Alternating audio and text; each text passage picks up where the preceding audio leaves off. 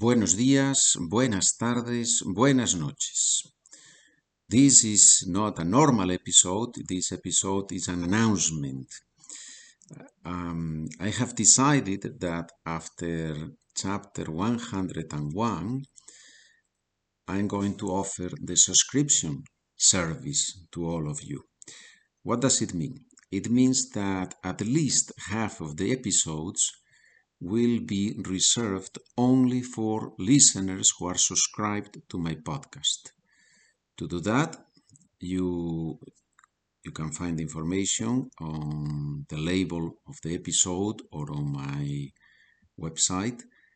Um, all you have to do is to click on the subscribers link and for $3.99 per month you will receive at least half of the episodes that I am producing plus the documents for all the episodes after the episode 101.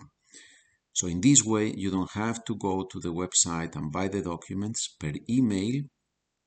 Once you subscribe, I will send you the documents, obviously, after I produce the podcasts.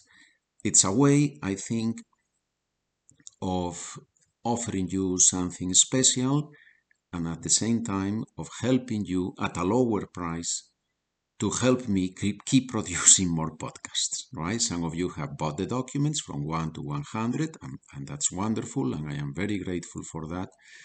And then now, those of you who want to receive the documents, it will be cheaper for you. And those of you who want to support and you didn't want to buy all the documents, now it's also cheaper for you. So I hope it's a win-win situation for, for all of us. Muchas gracias. And as always, you can email me Spanish with Pedro at gmail.com.